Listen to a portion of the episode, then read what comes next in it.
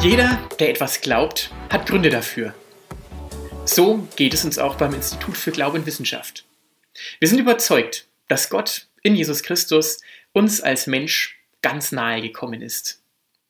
In der heutigen Podcast-Folge von Begründet Glauben Extended laden wir dich ein, einen weiteren Grund kennenzulernen oder schwierige Fragen zu durchdenken. Extended heißt, wir wollen einer Frage ausführlich und detaillierter auf den Grund gehen. So wie wir das zum Beispiel auch in unseren Vorträgen an Universitäten in Hörsälen immer wieder tun. Manchmal werden entsprechende Vorträge auch auf mehrere Teile aufgeteilt, um nicht wesensmäßig, um nicht wesentlich über eine halbe Stunde drüber zu kommen. Das Material ist frei verwendbar und kann gerne weitergegeben werden. Und nun wünsche ich viel Freude beim Zuhören.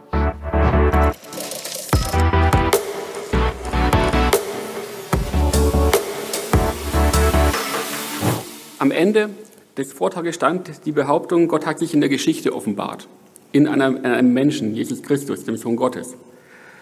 Die Frage, die daran anknüpft, ist die, was können wir eigentlich wissen über diesen Jesus von Nazareth, über den menschgewordenen Gott? Tragen unsere Quellen, die wir haben, überhaupt? Sind die verlässlich?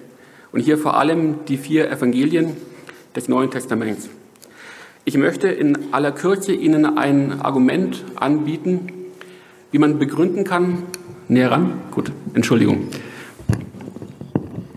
wie man begründen kann, dass diese vier Evangelien grundlegend historisch verlässlich sind. Ich kann Ihnen das nicht für jedes Jesuswort, für jede einzelne Geschichte im Detail aufzeigen. Das wäre ein zweiter Schritt, aber als Grundlage haben diese Evangelien einen hohen Quellenwert für mich als Geschichtswissenschaftler. Wenn ich wissen möchte, wer war Jesus, was wollte er, was hat er getan, wie hat er gelebt. Dazu möchte ich mit Ihnen drei Schritte gehen. Ich möchte mit Ihnen zum ersten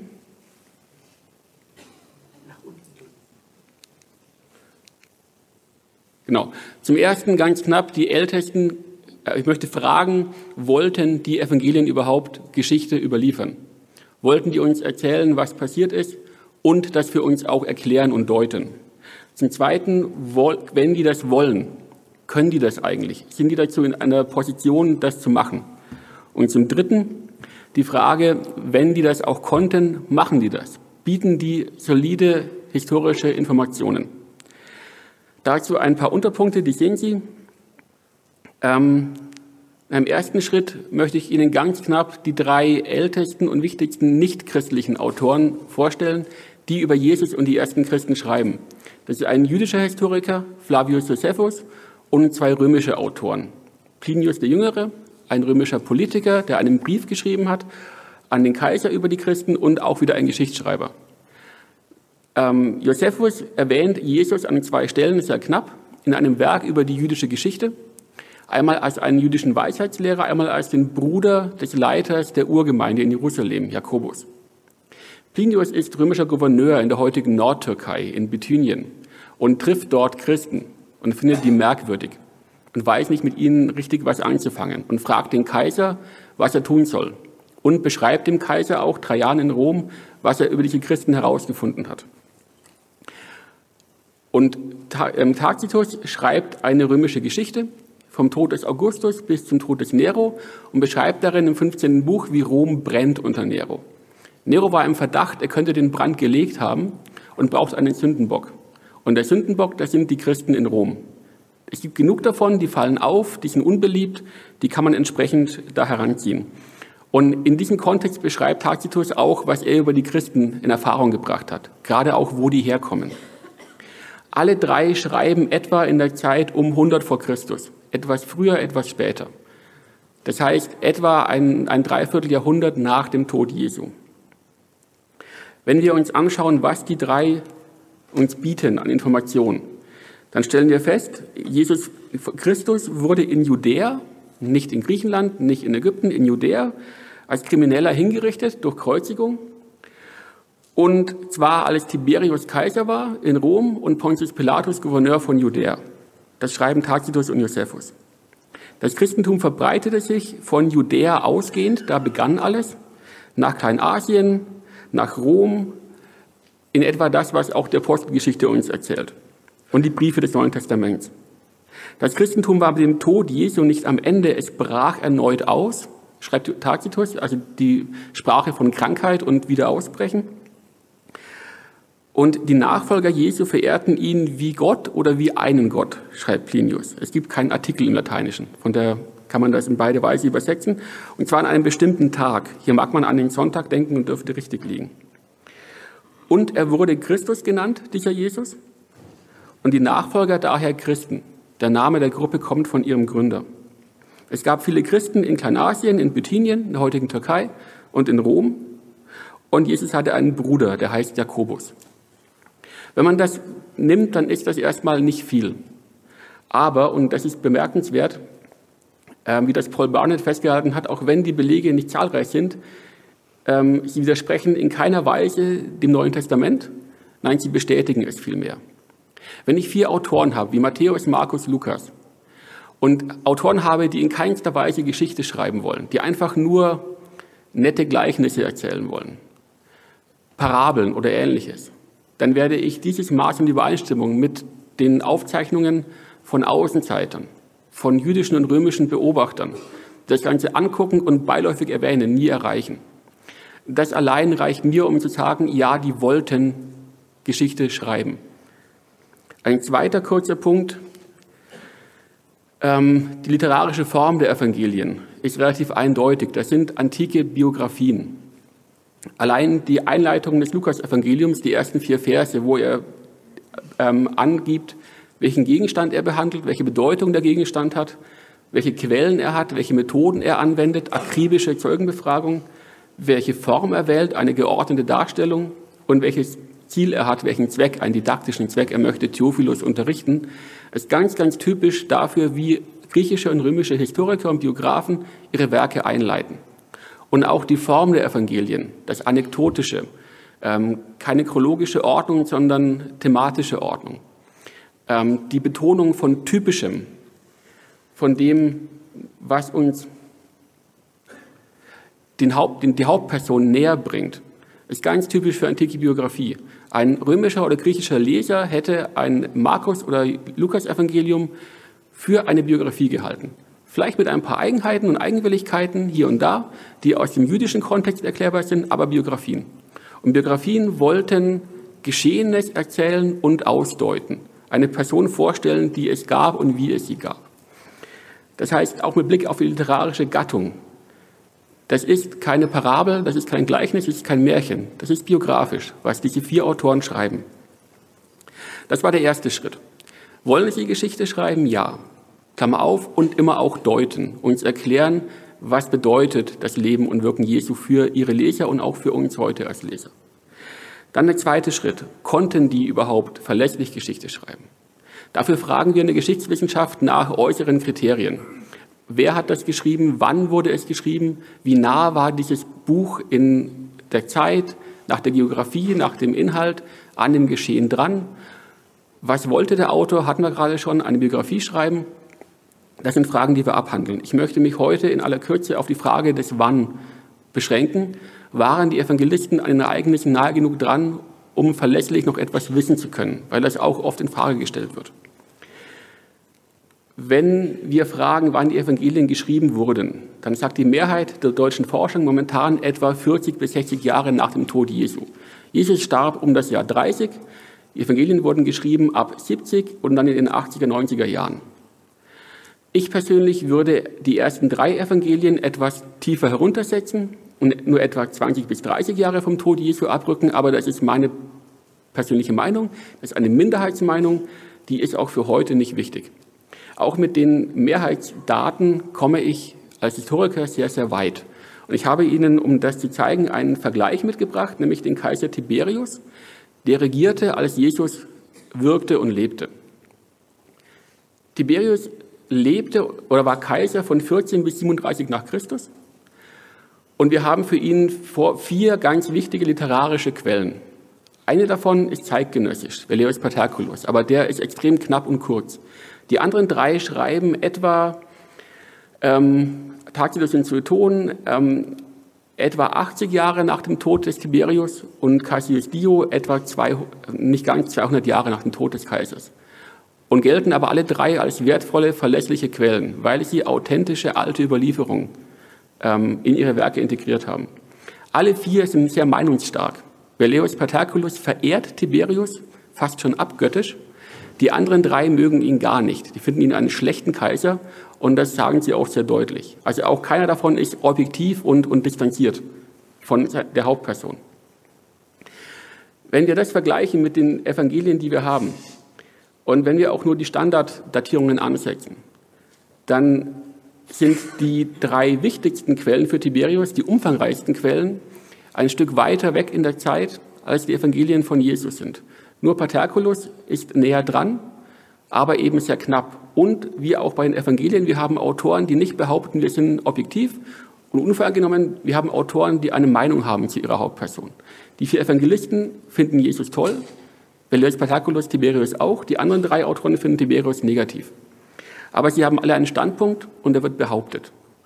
Und das widerspricht in keiner Weise der Vermutung und der begründeten Vermutung, dass wir hier gute Quellen vorliegen haben. Wenn die Quellenlage für Tiberius gut ist, und wir da sagen in der alten Geschichte, wir können über ihn viel wissen, dann ist sie für Jesus nach diesen formalen Kriterien auch gut. Das heißt, die Evangelisten waren in einer Lage, allein schon zeitlich, verlässliche Informationen über das Leben Jesu zu bekommen und zu verarbeiten. Wenn wir das für die Evangelisten bestreiten, dann können wir die halbe Antike streichen, wo die Quellenlage oft viel schlechter ist. Tiberius ist ein gut belegter Kaiser. Gibt Kaiser, da haben wir wesentlich wenigere und schlechtere und spätere Quellen. Zweiter Punkt. Der dritte Punkt ist, ähm, wenn die in der Lage waren, gute Geschichte zu schreiben, haben sie das ja auch gemacht. Und hier kann ich natürlich nur einen ganz knappen, eine Stichprobe machen oder zwei in der Zeit, die ich habe. Und ich möchte mit Ihnen eine Stichprobe machen im Bereich der Namen, die wir in den Evangelien haben, hebräische Personennamen. In der Antike waren Namen wie heute auch Moden unterlegen. Zu verschiedenen Zeiten, an verschiedenen Orten waren verschiedene Namen beliebt und populär, traten häufig auf oder waren eher selten und waren eher unbeliebt. Das kann man für das Judentum im Heiligen Land, in Palästina, zur Zeit Jesu, relativ gut belegen, dank ausführlicher Studien von Tal Ilan, einer ähm, jüdischen ähm, Judaistin, Historikerin, und kann das auswerten. Und zwar einmal, welche Namen gab es und wie häufig traten die auf. Wenn Sie jetzt eine Geschichte erzählen müssten, die vor 50 Jahren etwa spielt, und zwar in Hamburg, Norddeutschland, weit weg von hier, und Sie müssten Ihren Protagonisten Namen geben und müssten ihnen die korrekten Namen geben, die damals äh, vorhanden waren, und auch in der richtigen Häufigkeit. Das heißt, wie oft war ein bestimmter Name ähm, da, wie populär war der, würden Sie das schaffen, aus dem Stegreif? Also ich würde es nicht schaffen und ich arbeite in Hamburg aber ich komme hier aus Franken. Wenn Sie gute Quellen haben, wenn Sie Augenzeugen kennen, die befragen können, wenn Sie Zeitungsarchive durchstöbern können, dann haben Sie eine Chance. Aber Sie brauchen Quellen, die aus der Zeit stammen, die verlässlich sind. Dann können Sie das hinkriegen. Namen sind ein Indikator für eine gute, alte, authentische Überlieferung. Wenn wir die Namen anschauen, die uns die Evangelien und die Apostelgeschichte bieten, dann haben wir folgenden spannenden Sachverhalt. Etwa 15 Prozent aller Männer im Heiligen Land in Palästina hießen ähm, Simon oder Josef. Im Neuen Testament etwa 18 Prozent. Die neun populärsten Männernamen trugen im Heiligen Land etwa 40 Prozent der Männer, im Neuen Testament auch etwa 40. Und Namen, die nur einmal belegt sind, tauchen in den Inschriften aus dem Heiligen Land und ähnlichen Texten etwa 8 Prozent auf Häufigkeit, im Neuen Testament 4 Prozent. Das ist eine Parallelität, die ist frappierend. Die bekommen Sie nicht hin, wenn Sie Geschichten erfinden und keine Ahnung haben, was damals und dort ähm, relevant war und passiert ist, wenn Sie nicht authentische alte Überlieferung haben.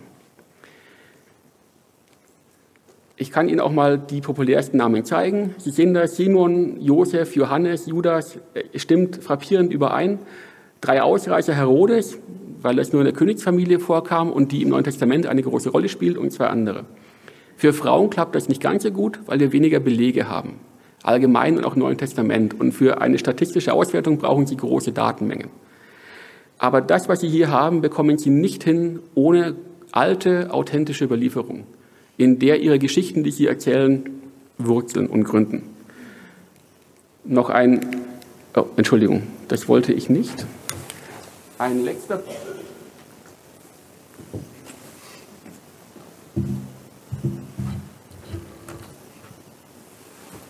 Gut. Ein letzter Punkt. Na? Die Evangelien bieten uns, obwohl nach Ostern geschrieben, einen Blick auf einen Jesus und auf die Jüngerschar, die eindeutig vorösterlich waren. Zentrale Probleme der frühen Christenheit, der Jahre um 30, 40, 50 nach Christus, tauchen nicht auf. Wie ist das mit der Heidenmission? Dürfen Heiden Christen werden, ohne Juden zu werden, ohne die, die Torahgebote zu halten? Denken Sie an den Galaterbrief, denken Sie an Apostelgeschichte 15. Diese Fragen haben die ersten Christen umgetrieben. Da wurde gestritten und gerungen. Sie haben dazu in den Evangelien nichts, kein Jesuswort, das die Frage entscheiden würde. Die Frage, wie lebe ich als Christ in einer heidnischen Metropole, in Korinth, in Rom, in Athen, in Ephesus? Nichts dazu. Götzenopferfleisch, wie gehe ich damit um? Korintherbrief. Im ersten Korintherbrief keine Antworten darauf. Was sie haben, sind Antworten auf Fragen, die einen Juden um das Jahr 30, 40 in Jerusalem, im Heiligen Land beschäftigt hätten. Tempelsteuer, Speisegebote, Reinheit und ähnliches. Und auch viele Details, ähm, soziale Details, topografisch, geografisch, passen in die Zeit Heiliges Land vor dem Jahr 70, als noch der Tempel stand. Auch das weist mich darauf hin, wir haben alte Überlieferungen, wir haben tragfähige Überlieferungen und die ersten Christen haben nicht ihre Lieblingsfragen und Streitpunkte in den Mund Jesu zurückgetragen. Die wollten wissen, was er damals und dort gesagt hat und das dann ausdeuten, aber ihm nicht Worte in den Mund legen. Wenn wir das bündeln, was ich Ihnen kurz vorgetragen habe, dann kann ich sagen, und zwar als Fachwissenschaftler, nicht als Christ, der hier theologische Interessen vertritt. Ich glaube, dass die Evangelien Geschichte darbieten wollten. Das sind Biografien, antike Biografien, aber Biografien. Ich glaube, dass sie in der Lage waren, gute Überlieferungen, was Jesus gesagt und getan hat, auch noch greifen zu können. Und ich glaube, dass sie das an diesen Stichproben, die wir gemacht haben, auch verlässlich getan haben. Es gibt begründete Zuversicht, dass wir hier gute Quellen haben aus geschichtswissenschaftlicher Perspektive. Und dann kann man daraufhin im Detail die einzelnen Geschichten und Worte Jesu angucken und sagen, okay, ich bohre nochmal nach. Aber das ist die Grundlage. Vertrauensvorschuss, den darf man haben. Vielen Dank.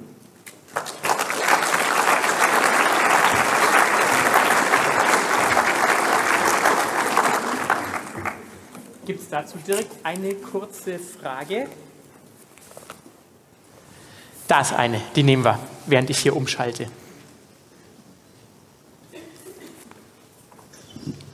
Ja, an den, an den Evangelien gibt es ja so eine, so eine sehr starke Hyperkritik, wo alles kritisiert wird in der Theologie. Ich habe gehört, dass in der Geschichtswissenschaft jetzt auch so ein Trend ist, dass das auch einkehrt, dass man alles bezweifelt, was was ich, Karl der Große hat ja wirklich gelebt oder solche Selbstverständlichkeiten. Sehen Sie das? Und dann wäre ja auch diese, dieses Argument, was Sie haben, auch schwächer. Also es gibt, es gab in der Theologie eine Phase, die war hyperkritisch tatsächlich. Das ist aber etwa ein halbes Jahrhundert her. Davon ist auch die Mehrheit in Deutschland wieder etwas abgerückt. Also man wird wieder moderater in der Evangelienkritik. Ähm, und es gab in der alten Geschichte auch eine hyperkritische Phase am Beginn etwa des 20. Jahrhunderts. Da hat man auch die Quellen zerlegt und fragmentiert. Ähm, da sind wir auch darüber hinaus. Ähm, was Sie mit Karl dem Großen, worauf Sie anspielen, es gibt einen, aber nicht mal Fachvertreter, der meint, das Mittelalter um, ich glaube, drei Jahrhunderte kürzen zu können das nimmt man in der Forschung, und zwar egal, woher sie kommen, nicht ernst. Also Hyperkritik ist momentan nicht die, der Stand der Forschung in der Geschichtswissenschaft. Und ich meine auch nicht mehr so schlimm wie noch vor 50 Jahren in der Theologie. Aber was stimmt ist, das hat Jürgen auch gesagt, wir haben als Historiker nur Indizien, wir führen einen Prozess, wir rekonstruieren. Ich kann Ihnen nicht hieb- und stichfest beweisen, dass etwas historisch wahr war. Ich kann es ja nicht im Labor reproduzieren. Ich kann nur Indizien auswerten. Und das ist die Grenze. Ich kann Wahrscheinlichkeiten behaupten und Plausibilitäten. Weiter komme ich nicht, geschichtswissenschaftlich. Vielen Dank für dein Interesse. Wir hoffen, du fandest diesen Beitrag hilfreich und wir freuen uns auch auf dein Feedback. Schau auch gern auf unseren Websites vorbei www.iguw.de